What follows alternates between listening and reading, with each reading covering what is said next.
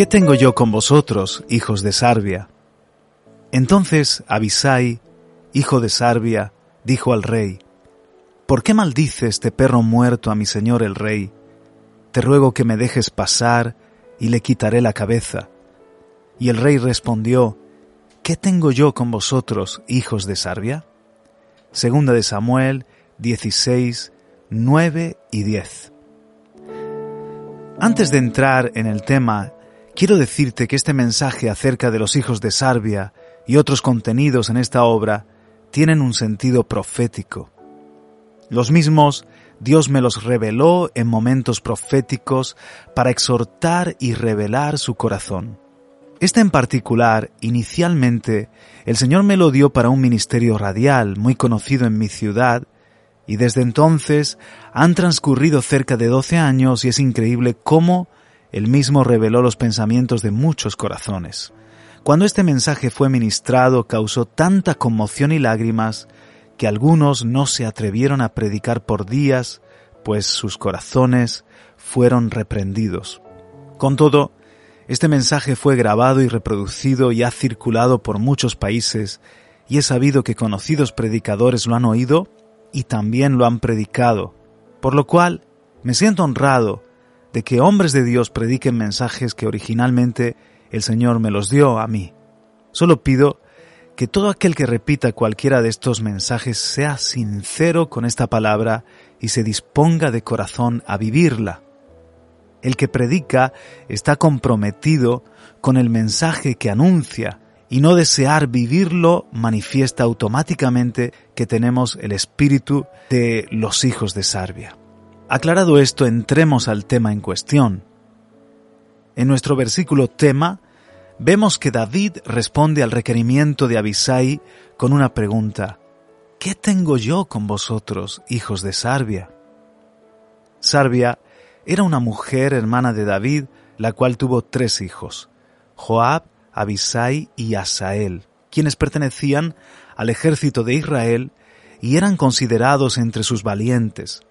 Conozcamos primero a Joab y luego a sus hermanos, en cada uno de los incidentes donde la Biblia nos deja ver el perfil de estos hombres.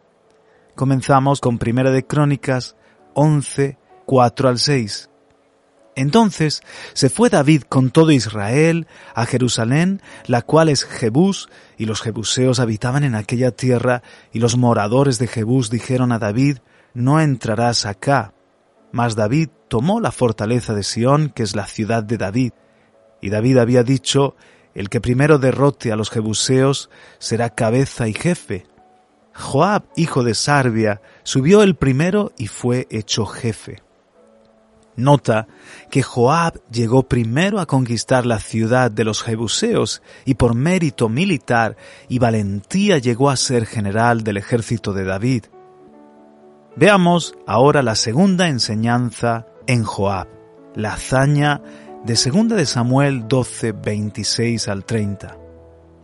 Joab peleaba contra Rabá de los hijos de Amón y tomó la ciudad real. Entonces envió Joab mensajeros a David diciendo, Yo he puesto sitio a Rabá y he tomado la ciudad de las aguas. Reúne pues ahora al pueblo que queda y acampa contra la ciudad y tómala, no sea que tome yo la ciudad y sea llamada de mi nombre. Y juntando David a todo el pueblo, fue contra Rabá y combatió contra ella y la tomó. Y quitó la corona de la cabeza de su rey la cual pesaba un talento de oro y tenía piedras preciosas, y fue puesta sobre la cabeza de David, y sacó muy grande botín de la ciudad. ¡Qué gesto de lealtad tuvo Joab con su rey! Observa que la palabra hebrea rabá significa grande o grandeza. Bien podemos aplicar entonces que los pensamientos de este hombre eran conferir todo dominio a su rey, Joab dijo con esta acción, Yo no quiero que la ciudad lleve mi nombre, sino el nombre de mi rey. Toda la grandeza de mi conquista es para él. Así pensaba Joab, con lealtad a favor de quien se esforzaba y arriesgaba su vida. Él no quería para sí grandeza, logros ni conquistas, sino para el rey. Confirmémoslo en otro incidente, el de segunda de Samuel 14, 1 al 3, 18 y 19. Conociendo Joab, hijo de Sarbia, que el corazón del rey se inclinaba por Absalón, envió Joab a Tecoa y tomó de allá una mujer astuta y le dijo, Yo te ruego que finjas estar de duelo y te vistas ropas de luto y no te unjas con óleo, sino preséntate como una mujer que desde mucho tiempo está de duelo por algún muerto y entrarás al rey y le hablarás de esta manera. Joab puso las palabras en su boca.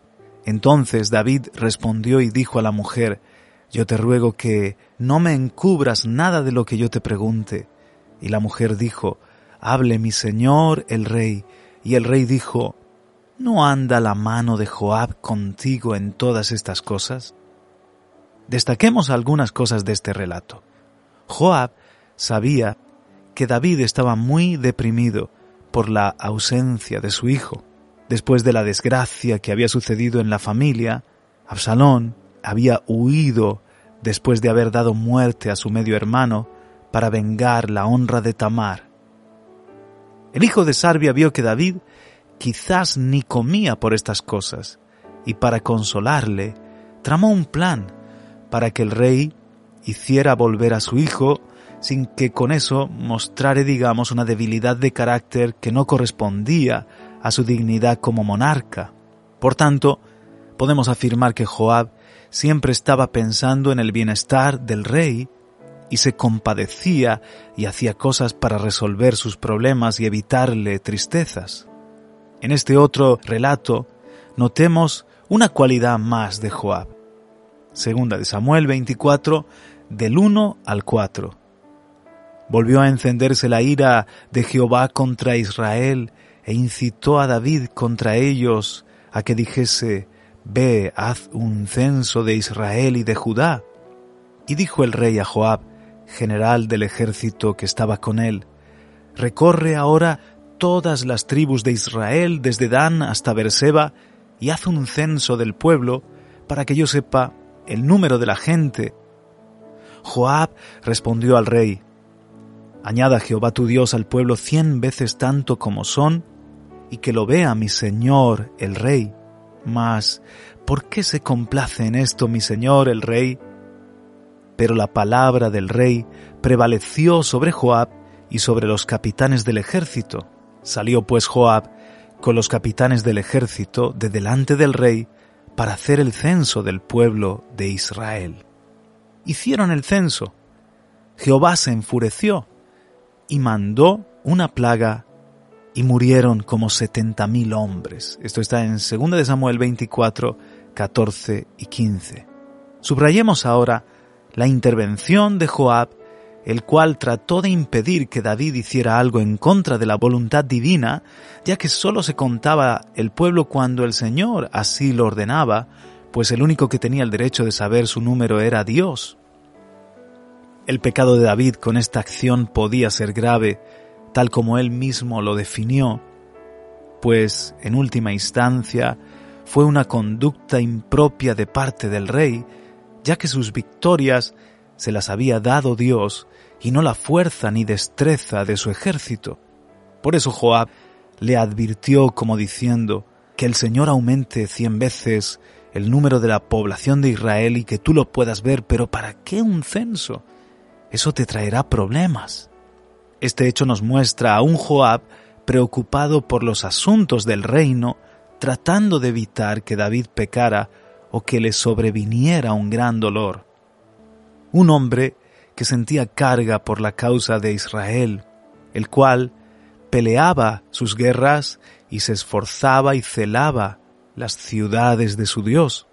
Aplicando, podemos decir que este hombre era leal esforzado y valiente, cuya vida exponía para su rey y que temía a Dios. Ahora bien, mi pregunta es, si Joab tenía tantas cualidades e hizo todas esas cosas para complacer al rey, ¿por qué David dice, ¿qué tengo yo con vosotros, hijos de Sarbia? Antes de responder a esta interrogante, conozcamos ahora a su otro hermano, el segundo hijo de Sarbia, llamado Abisai, el cual también era contado entre los valientes de David. Veamos una de sus hazañas. Además de esto, Abisai, hijo de Sarbia, destrozó en el valle de la Sala dieciocho mil edomitas y puso guarnición en Edom. Y todos los edomitas fueron siervos de David, porque Jehová daba el triunfo a David donde quiera que iba, reinó David sobre todo Israel y juzgaba con justicia a todo su pueblo. Y Joab, hijo de Sarbia, era general del ejército y Josafat, hijo de Ailut, canciller. He leído Primera de Crónicas 18, versos 13 al 15. Es decir, Abisai era un hombre valiente, de logro militar y esforzado como sus hermanos. Contribuía grandemente al reino de David, para que Dios pudiera hacer lo que quiso hacer con el hijo de Isaí. Observemos la actuación de este valeroso hombre de guerra en este otro incidente. Segunda de Samuel 21, 15 al 17. Volvieron los filisteos a hacer la guerra a Israel y descendió David y sus siervos con él, y pelearon con los filisteos, y David se cansó. E Isbi Benob, uno de los descendientes de los gigantes, cuya lanza pesaba trescientos ciclos de bronce, y quien estaba ceñido con una espada nueva, trató de matar a David. Mas Abisai, hijo de Sarbia, llegó en su ayuda, e hirió al filisteo y lo mató. Entonces los hombres de David le juraron diciendo nunca más de aquí en adelante saldrás con nosotros a la batalla, no sea que apagues la lámpara de Israel. Cuando Abisai notó que su rey estaba cansado y que aquel gigante con ferocidad trataba de matarle, salió en defensa de David ayudándole y quitándole la vida al descomunal filisteo. Y dice la escritura, y Abisai, hermano de Joab, hijo de Sarbia, fue el principal de los treinta. Este alzó su lanza contra trescientos a quienes mató y ganó renombre con los tres. He leído segunda de Samuel 23, 18. Conozcamos ahora a Asael, el tercer hijo de Sarbia. Él era uno de los treinta valientes del ejército de Israel, bajo cuyo mando había veinticuatro mil hombres, Segunda de Samuel 23-24 nos lo dice. Las escrituras describen a Asael como un hombre sumamente veloz y aguerrido en las batallas de Dios, muy similar a sus hermanos. Observémosle en la última de sus intervenciones, en la cual no obtuvo tristemente un buen fin. La batalla fue muy reñida, dice segunda de Samuel 2, 17 al 23 y Abner y los hombres de Israel fueron vencidos por los siervos de David. Estaban allí los tres hijos de Sarbia, Joab, Abisai y Asael. Este Asael era ligero de pies como una gacela del campo, y siguió Asael tras de Abner sin apartarse ni a derecha ni a izquierda, y miró atrás a Abner y dijo, ¿No eres tú, Asael? Y él respondió, sí. Entonces Abner le dijo, apártate a la derecha o a la izquierda y echa mano de alguno de los hombres y toma para ti sus despojos. Pero Asael no quiso apartarse de en pos de él, y Abner volvió a decir a Asael, Apártate de en pos de mí, porque he de herirte hasta derribarte. ¿Cómo levantaría yo entonces mi rostro delante de Joab tu hermano? Y no queriendo él irse, lo hirió Abner con el regatón de la lanza por la quinta costilla y le salió la lanza por la espalda y cayó allí y murió en aquel mismo sitio. Asael, como hemos visto, era un soldado valioso para la armada de David y fueron muchas las victorias que obtuvo para su reino. Sin embargo, el intentar matar a Abner en aquel lugar que llamaron el Kat Hazurim o el campo de espadas fue una osadía de parte del muchacho, ya que los generales al mando de cada grupo, Joab y Abner, habían decidido que solo los jóvenes pelearían en ese encuentro. Y a pesar de que los hombres de David ganaron frente al ejército de Isboset, hijo de Saúl, matando como a 360 hombres, el cronista bíblico destacó que al pasar revista el ejército de David faltaron 19 hombres y Asael, según de Samuel 2.30, destacando su nombre, por lo que entendemos entonces que fue una gran pérdida. En síntesis, muchas fueron las contribuciones de estos hombres valientes, las cuales los llevaron a un merecido lugar de honor en la guardia del rey. No obstante, insisto, ¿por qué David dice de ellos qué tengo yo con vosotros, hijos de Sarbia? Mas, luego de haber visto tantas acciones valerosas de los hijos de Sarbia, creo que ya estamos listos para dar respuesta a nuestra pregunta. Empecemos entonces analizando la interrogante en sí. Analicemos lo que significa la expresión ¿qué tengo yo con vosotros?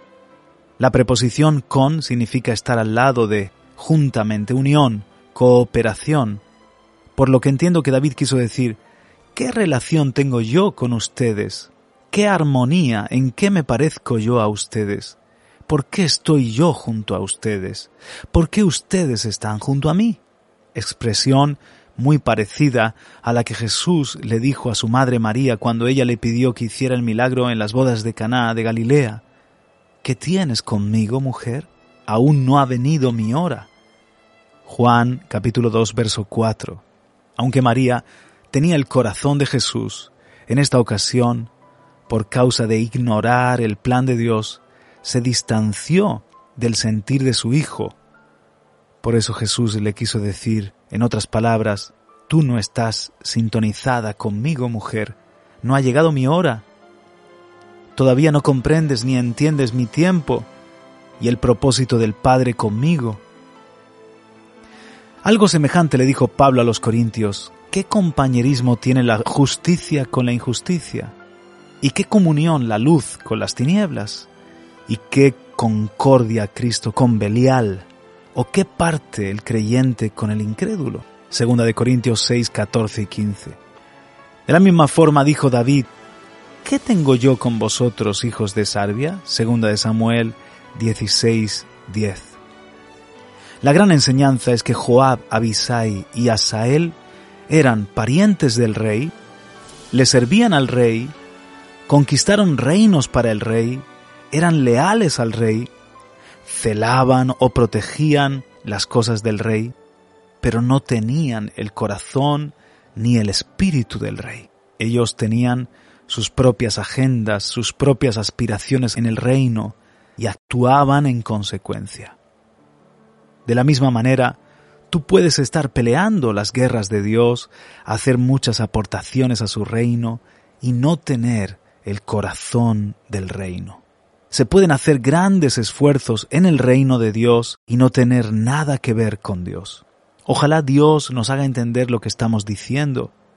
Han habido hombres que se han esforzado de forma profusa para Dios, que han dado sus vidas enteramente, de niños adultos, esforzándose con mucho celo y sin embargo es como si no hubiesen hecho nada, pues no tienen su corazón.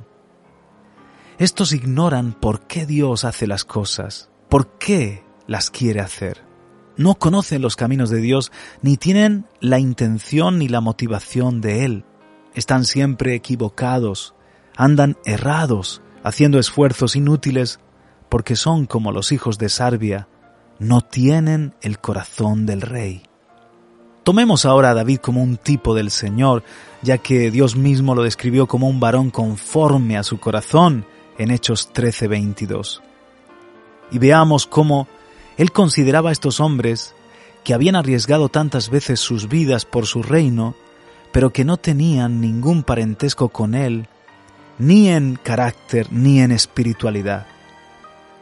¿Acaso fue David injusto al expresar su descontento y rechazo a estos valientes de su armada? Responderemos a esa interrogante con el último incidente que hemos visto de los hijos de Sarbia, donde perdió la vida a Sael, el menor de ellos. Para tener un contexto recordemos que Abner, quien mató a Sael, era el general del ejército de Saúl, el cual hizo rey a Isboset, hijo de Saúl, sobre todo Israel. Sucedió que después de un tiempo Abner se enojó con Isboset porque Isboset le reclamó que había tomado como mujer a Rizpa, concubina de Saúl su padre, segunda de Samuel 3:8. Así que decidió hacer pacto con David. Con ese fin subió Abner a Hebrón para reunirse con David y después que acordaron y comieron juntos, él se fue en paz.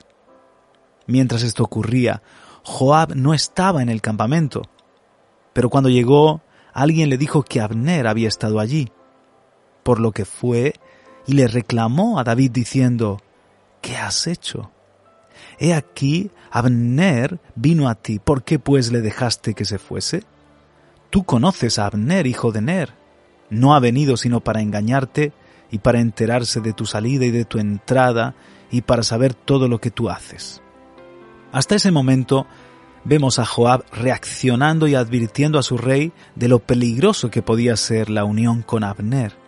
Aparentemente su enojo era justificado, ya que Abner funcionó como jefe de la armada del bando contrario. Pero ¿serían su enojo y su rabia motivados por esta razón? Veamos ahora cómo sus hechos nos muestran otra motivación, su verdadera motivación y nos acercan aún más al rema de esta administración. Joab, inmediatamente después de que salió de la presencia de David, decidió actuar por su propia cuenta y mandó alcanzar a Abner. Las escrituras relatan que cuando éste volvió a Hebrón, Joab lo llevó aparte para hablar con él en secreto y que allí en venganza de la muerte de Asael su hermano lo mató. Segunda de Samuel 3, 26 y 27. ¿Cuál fue el móvil de esta muerte? ¿Las guerras de Jehová? ¿Asegurar el reinado de David su rey? No. El motivo que llevó a Joab a matar a Abner fue la venganza. Ahora, miremos cómo reacciona David a estos hechos. Estamos leyendo 2 de Samuel 3 del 31 al 37. Entonces dijo David a Joab y a todo el pueblo que con él estaba, rasgad vuestros vestidos y ceñíos de cilicio y haced duelo delante de Abner. Y el rey David iba detrás del féretro. Y sepultaron a Abner en Hebrón, y alzando el rey su voz lloró junto al sepulcro de Abner, y lloró también todo el pueblo. Y endechando el rey al mismo Abner decía, ¿había de morir Abner como muere un villano? Tus manos no estaban atadas ni tus pies ligados con grillos. Caíste como los que caen delante de malos hombres y todo el pueblo volvió a llorar sobre él. Entonces todo el pueblo vino para persuadir a David de que comiera antes que acabara el día. Mas David juró diciendo, Así me haga Dios y aún me añada, si antes de que se ponga el sol gustare yo pan o cualquier otra cosa. Todo el pueblo supo esto y le agradó, pues todo lo que el rey hacía agradaba a todo el pueblo, y todo el pueblo y todo Israel entendió aquel día que no había procedido del rey el matar a Abner, hijo de Ner. David lloró esta muerte y con él también todo el pueblo, porque se dieron cuenta de que no había sido David el que quiso matar a Abner. También dijo David, ¿no sabéis que un príncipe y grande ha caído hoy en Israel? Yo soy débil hoy, aunque ungido rey, y estos hombres los hijos de Sarbia son más duros que yo. Jehová dé el pago al mal que hacen conforme a su maldad. Segundo de Samuel 3, 38 y 39. ¡Qué expresión! Los hijos de Sarbia son duros. Esa palabra duro se traduce en la Biblia como brusco, cruel, insensible, terco, obstinado. Esa expresión implica algo nocivo, dañino, desfavorable, en sentido figurado, David podía haber dicho, me son como una mala noticia. Por tanto, podemos concluir que los hijos de Sarbia no tenían el mismo sentir que David, ni sus corazones eran iguales al corazón de su rey. Sabemos que Abner era enemigo de David, sin embargo David lloró su muerte, mientras Joab lo mató por venganza, envolviendo sus asuntos personales con los del reino. Y aquí vemos otra diferencia entre ellos. Mientras David amaba a sus enemigos, Joab les hacía pagar implacablemente sus discrepancias. Cuando se lee todos estos logros y todo lo que hicieron esos hombres para contribuir en el establecimiento del reinado de David, parece como si estuvieran unánimes sintiendo una misma cosa o con una misma mente y un mismo corazón. Sin embargo, no fue así. Por tanto, ¿qué importa qué contribución hagan si sus obras no son hechas en Dios y según Dios? No es hacer obras para Dios, sino andar en sus caminos. El éxito de un ministerio no se mide por las cosas visibles que se hagan para el reino de los cielos, sino que aquel que las hizo tenga el corazón del rey para andar en obediencia y de acuerdo a su sentir. Dios es misericordioso, David fue misericordioso. Dios es justo, David amaba y se esforzaba por la justicia. Dios ama a sus enemigos, David amaba a sus enemigos. Pero eso no pasaba con Joab, eso no pasaba con los hijos de Sarbia. En el reino de Dios, dejemos a un lado las agendas y asuntos personales, los cuales no tienen ninguna relación con el propósito divino. Si algún hermano tiene alguna cosa contra ti y tú tienes que juzgar algún asunto donde él esté implicado, deja tus prejuicios a un lado, porque ahora tú estás como representante de Dios y tu juicio debe ser imparcial. El problema que tengas con tu hermano resuélvelo con Dios, pero si el Espíritu Santo dice, apártame a fulano, hay que apartarlo aunque no sea amigo ni alguien de nuestra predilección. Igualmente, si eres profeta, no des bendiciones a raudales únicamente a los tuyos y maldiciones a aquellos que no lo son. Cuídate de esas cosas. Profetiza, predica y ministra de acuerdo al corazón de Dios. El ministro de Dios dice como el Señor Jesús, mi madre y mis hermanos son los que oyen la palabra de Dios y la hacen. Lucas 8:21. En el reino de los cielos no hay preferencias ni simpatías personales. Actúe de acuerdo al corazón de Dios, no importando lo que se sienta en ese momento. Puede que tu deseo sea estallar en ira, pero debes actuar de acuerdo a como Dios actuaría con mansedumbre. Esto no lo tenían los hijos de Sarbia. Por eso para David eran duros, nocivos, desfavorables como malas noticias. Cuando Absalón se rebeló contra su padre, David fue traicionado no tan solo por su propio hijo, sino también por sus mejores amigos, incluyendo a su consejero personal, Aitofel. Esto lo encontramos en 2 de Samuel 15:12 por lo cual, al ver el hijo de Isaí, que el complot en su contra se hacía más fuerte, decidió huir con unos cuantos fieles. Esta penosa situación vino a consecuencia de su pecado contra Urías Eteo, por cuya causa Jehová juró que la espada no se apartaría jamás de su casa. Lo encontramos en segunda de Samuel 12, 9 y 10. Y como el rey estaba consciente de estas cosas, lloraba amargamente su culpa. Así, abandonando el trono, subió David la cuesta de los olivos, descalzo y llorando junto al pueblo que le seguía. Mas, al llegar David hasta Bahurim, sucedió el incidente donde sale por primera vez la expresión que nos ocupa. Leeremos Segunda de Samuel 16, 5 al 9. Y aquí salía uno de la familia de la casa de Saúl, el cual se llamaba Simeí, hijo de Gera, y salía maldiciendo y arrojando piedras contra David y contra todos los siervos del rey David, y todo el pueblo y todos los hombres valientes estaban a su derecha y a su izquierda. Y decía Simeí maldiciéndole, Fuera, fuera, hombre sanguinario y perverso. Jehová te ha dado el pago de toda la sangre de la casa de Saúl, el lugar del cual tú has reinado, y Jehová ha entregado el reino en mano de tu hijo Absalón. Y hete aquí sorprendido en tu maldad, porque eres hombre sanguinario. Entonces Abisai, hijo de Sarbia, dijo al rey, ¿Por qué maldice este perro muerto a mi señor el rey? Te ruego que me dejes pasar y le quitaré la cabeza. Nota cómo los fieles valientes protegían a David, rodeándolo, estando a su derecha y a su izquierda. Abisai no pudo sufrir el insulto y las maldiciones que Simeí decía contra David y estalló en celo. ¿Qué se cree este perro muerto que maldice a mi rey? Déjenme que le arranque la cabeza.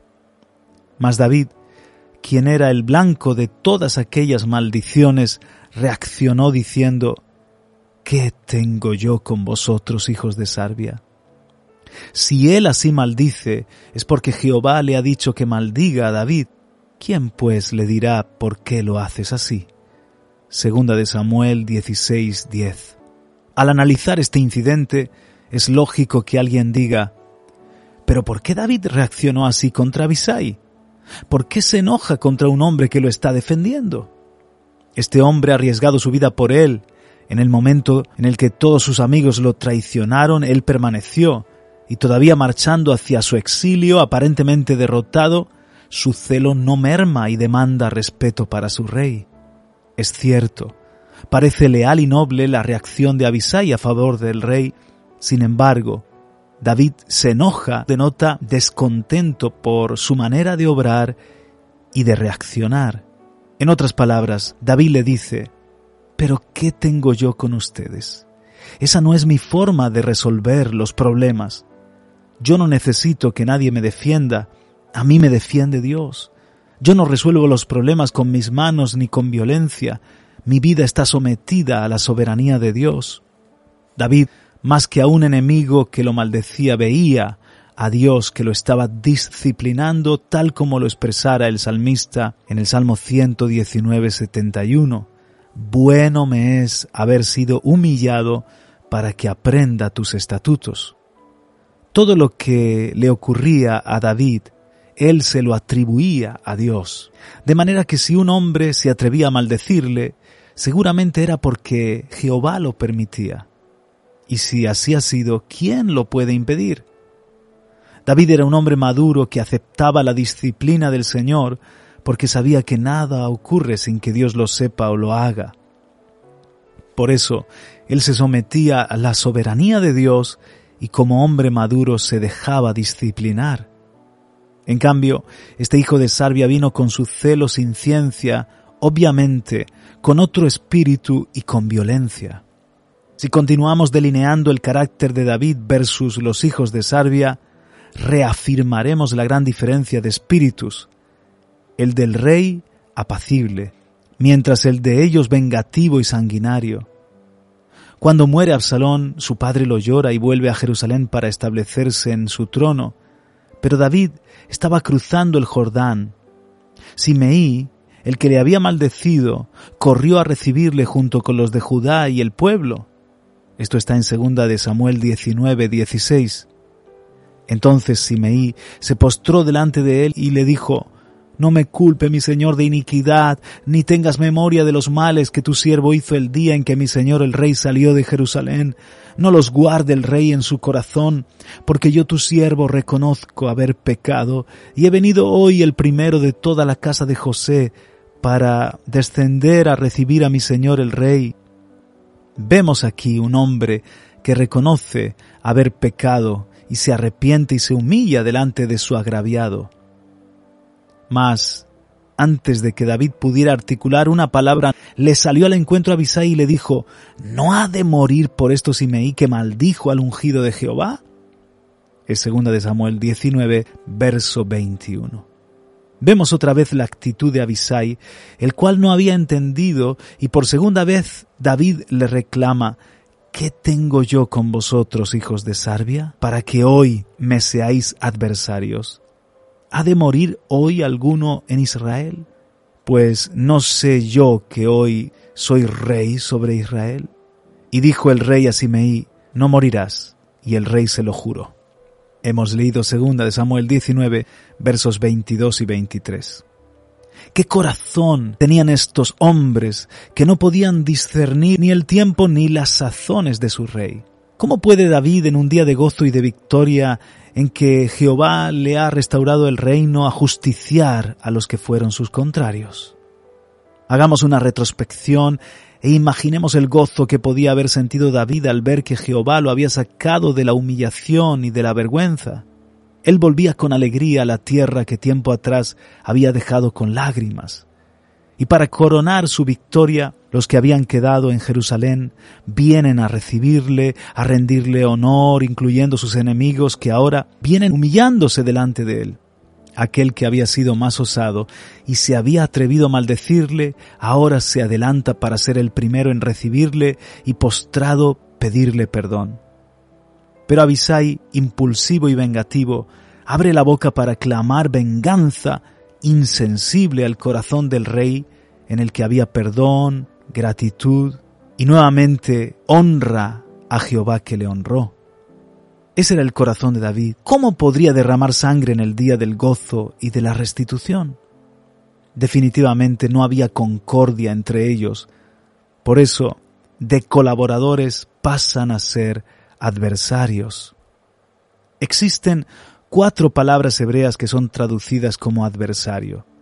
David pudo usar tres palabras de ellas, pero la que usó es raramente usada en el Antiguo Testamento. La palabra que utilizó David fue Satán, de donde viene el nombre Satanás. David les dijo, ustedes me son Satanás. En otras palabras, ¿qué tengo yo con ustedes? ¿Qué armonía? ¿Qué acuerdo? ¿Cómo es que estamos juntos? ¿Por qué estamos unidos en una causa común si ustedes no se parecen a mí? ¿Qué espíritu hay en ustedes? Es como Satanás se me opone. Y es que podemos hacer un montón de cosas, pelear las guerras del reino, hacer proezas, conquistar naciones, ser leales a nuestro rey, cuidarlo, celarlo, exponernos por él, gastar nuestras vidas y recursos y al final de todo se convierte en algo vano si no tenemos su espíritu ni su corazón. Oye, Iglesia de Jesucristo, tú siempre tendrás que ser un pueblo conforme al corazón de Dios. Entiende que el hecho no es pelear, ni conquistar, ni guerrear, ni darse, ni entregarse, ni esforzarse, es tener el corazón y la motivación correcta. Tener su corazón es tener el mismo espíritu y actuar en el fruto del espíritu en todo lo que es Él y también obrar como Él lo haría. El que no tiene el corazón del rey siempre andará desorientado, fuera de foco, y nunca dará en el blanco del propósito divino. Revalidemos este pensamiento en uno de los relatos del Evangelio para tener un contexto. Pedro le dijo a Jesús, Tú eres el Cristo, el Hijo del Dios viviente, Mateo 16, 16. Expresando así una verdad que solo podía ser revelada por el Padre más después de que Jesús comenzó a declarar a sus discípulos que le era necesario ir a Jerusalén y padecer mucho de los ancianos, de los principales sacerdotes y de los escribas y ser muerto y resucitar al tercer día, entonces dice el Evangelio que Pedro lo tomó aparte y comenzó a reconvenirle diciéndole, Señor, ten compasión de ti, en ninguna manera esto te acontezca. Mateo 16, 22. La actitud de Pedro no dista mucho de la de Joab, Abisai y Asael, tratando de evitar un dolor a su líder. Pero Jesús reacciona a esto enfrentando a Pedro y le dice, Quítate de delante de mí, Satanás, me eres tropiezo, porque no pones la mira en las cosas de Dios, sino en las de los hombres. Mateo 16, 23. Jesús también usó la palabra tropiezo del griego escándalon, que en su uso original es un tipo de trampa que se usaba en aquellos días, por lo cual la enseñanza es esta. Cualquiera se puede convertir en un Satanás, no importa el nivel espiritual ni la revelación más elevada que hayas recibido, si pones los ojos en las cosas de los hombres y no en las de Dios, puedes convertirte en un oponente, en un Satanás. De nada sirve que un hombre dé su vida y se esfuerce en las guerras de Dios cuando su fin es algo terrenal y no celestial. El que tiene el corazón del reino también tiene sus ojos puestos en las cosas del reino, actúa en el espíritu del reino, con la motivación del reino, en el propósito del reino, en el consejo del reino y sometido al plan de Dios. ¿Cómo es posible que personas que pasan su vida sirviéndole a Dios, como estos hijos de Sarbia, que dirigieron hombres de guerra, conquistaron reinos y ganaron batallas, al final le sean Satanás al rey? Por tanto, no es hacer, sino ser. Obrar correctamente es poseer el verdadero espíritu. Me llama la atención la actitud de Pedro al reconvenir al maestro, rogándole que no se entregara porque temía por su vida, con la cual no es difícil estar de acuerdo. ¿Quién quiere que se muera un amigo? ¿Quién quiere que desaparezca un compañero o que se trunque la vida de un líder? Pero la preocupación era falsa, pues en ella se escondían ciertos pensamientos que eran contrarios al plan de Dios y al propósito celestial. Pedro pensaba que si Jesús moría no habría reino, y todo lo que había dejado por obtener una vida mejor se podía venir abajo con la muerte del Hijo de Dios. Este cristiano quería un reino sin cruz, pero la palabra de Dios dice que sin derramamiento de sangre no había remisión de pecados, Hebreos 9:22. La gloria se escribe con sangre. Si Cristo no muere, no hay gloria. Sin la muerte del que era la muerte de la muerte, no habría reino de vida en la tierra. La palabra reconvenir en griego epitimao significa juzgar, reprender, amonestar duramente, mostrar el honor, levantar el precio.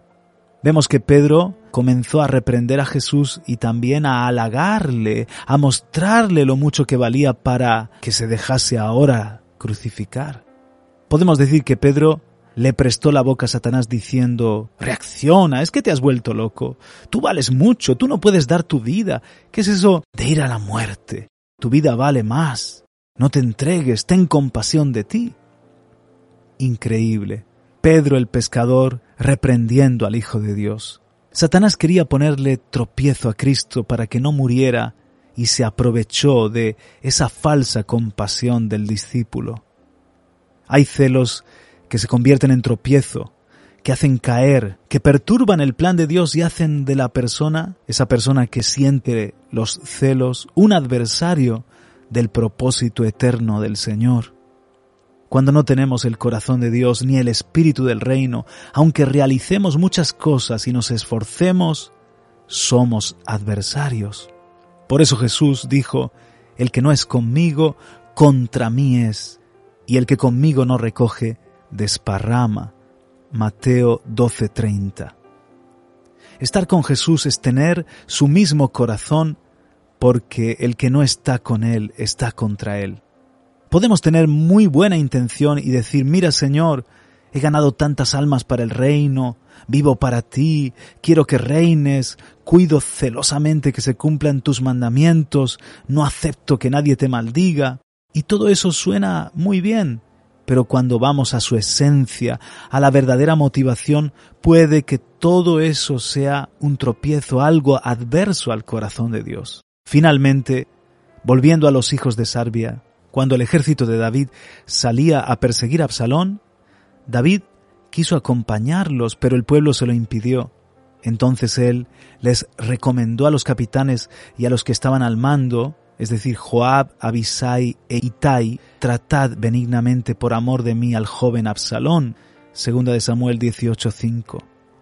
Mas cuando Absalón se encontró con la armada de David, el mulo en el que andaba se metió debajo de unas ramas fuertemente tupidas de una encina y su larga y hermosa cabellera se le enredó en las mismas, por lo que el mulo pasó, pero el joven se quedó suspendido en el aire colgando de las ramas y sin poder librarse.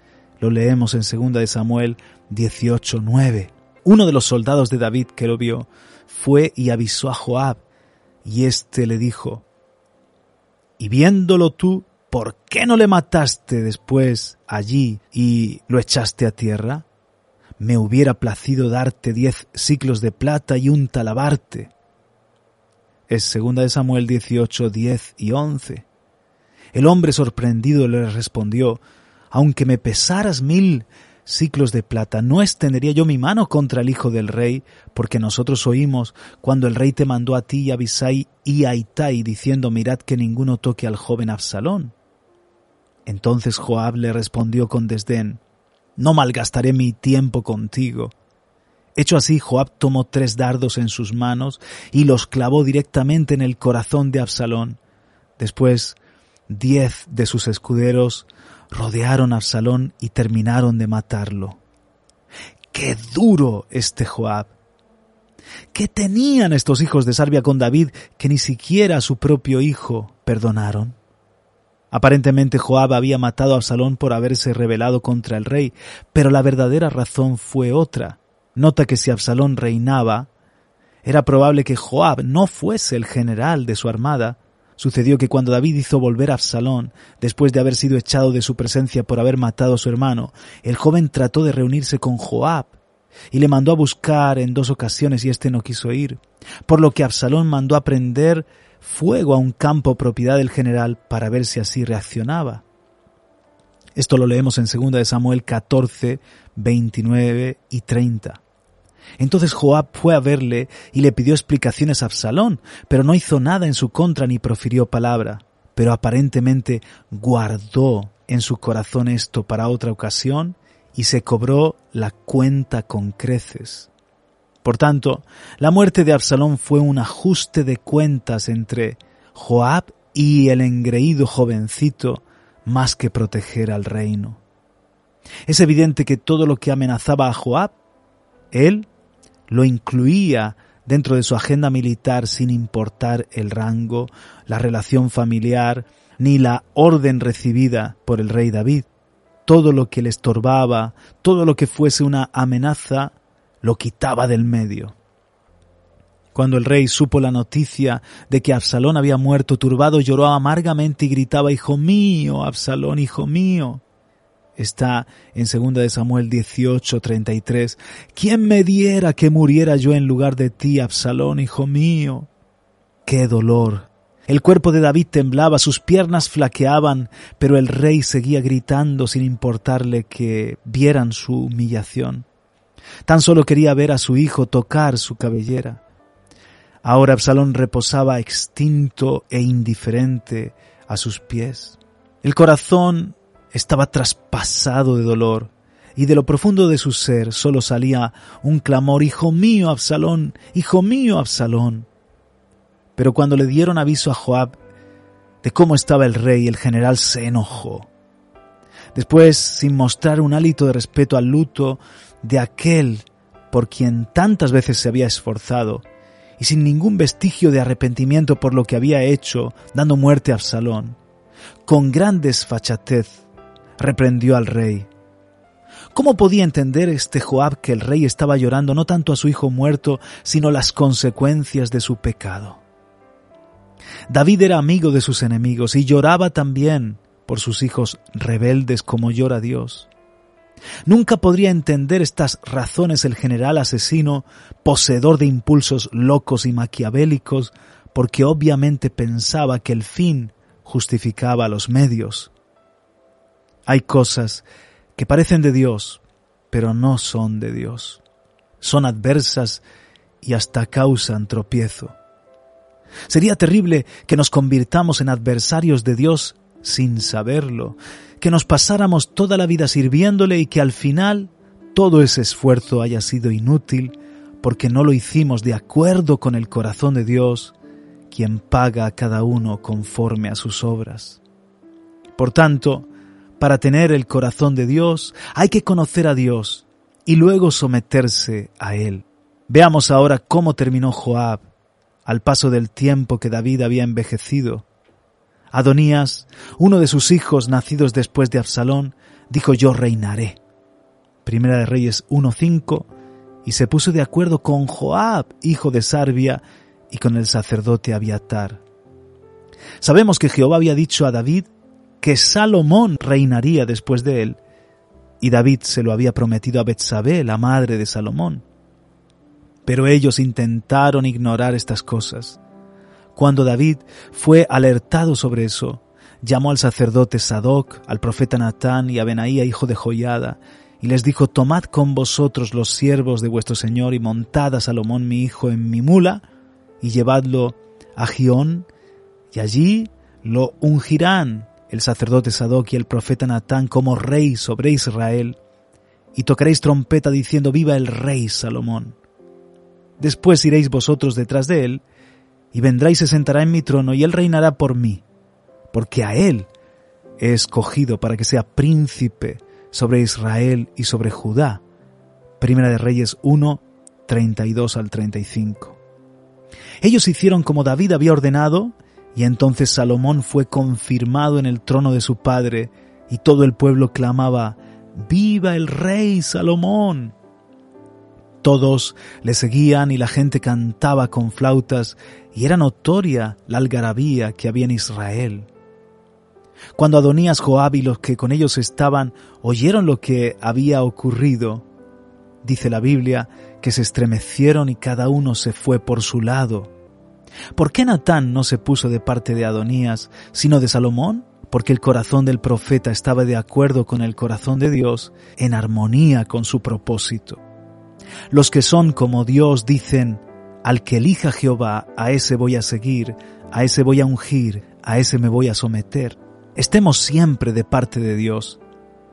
Luego vemos, cuando llegó el tiempo que David había de morir, llamó a su hijo Salomón para aconsejarle, pero también le advirtió, ya sabes tú lo que me ha hecho Joab, hijo de Sarbia, lo que hizo a dos generales del ejército de Israel, a Abner, hijo de Ner, y a Amasa, hijo de Jeter, a los cuales él mató, derramando en tiempo de paz la sangre de guerra, y poniendo sangre de guerra en el talabarte que tenía sobre sus lomos y en los zapatos que tenía en sus pies. Tú pues harás conforme a tu sabiduría, no dejarás descender sus canas al Seol en paz.